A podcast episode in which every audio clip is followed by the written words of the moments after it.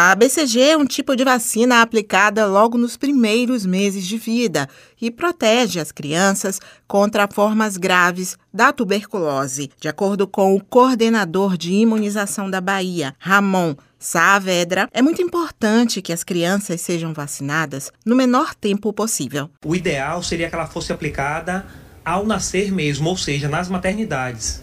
O que está acontecendo é que o Ministério da Saúde soltou um comunicado formal para todos os estados do país, é, colocando que está havendo um, uma dificuldade na aquisição de novas doses e por conta disso eles vão ter que rever a estratégia de distribuição e vão enviar o quantitativo reduzido. Tarsila Thaís é dona de casa e mãe do pequeno Diego, que nasceu há cerca de 15 dias. Ela diz que a maternidade onde fez o parto não ofertou o imunizante. Por isso, Tarsila procurou o posto mais próximo. Estou mais aliviada. Ele tem 15 dias de nascido.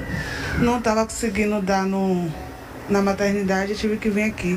A Bahia recebeu entre os meses de maio e junho apenas 90 mil doses da vacina. Esse total representa um terço da demanda necessária. A recomendação do coordenador de imunização da Bahia, Ramon Saavedra, é que cada município desenvolva estratégias para evitar o desperdício do imunizante até que o estoque nacional seja regularizado. Não tem uma situação agora de falta de imunobiológico, o que vai ter é que alguns municípios vão, vão precisar delinear estratégias de ofertar a vacina numa unidade de referência ou em dias específicos para evitar as perdas, porque a vacina da BCG tem uma peculiaridade de que o frasco que vem com 20 doses, uma vez aberto, tem apenas 6 horas de duração.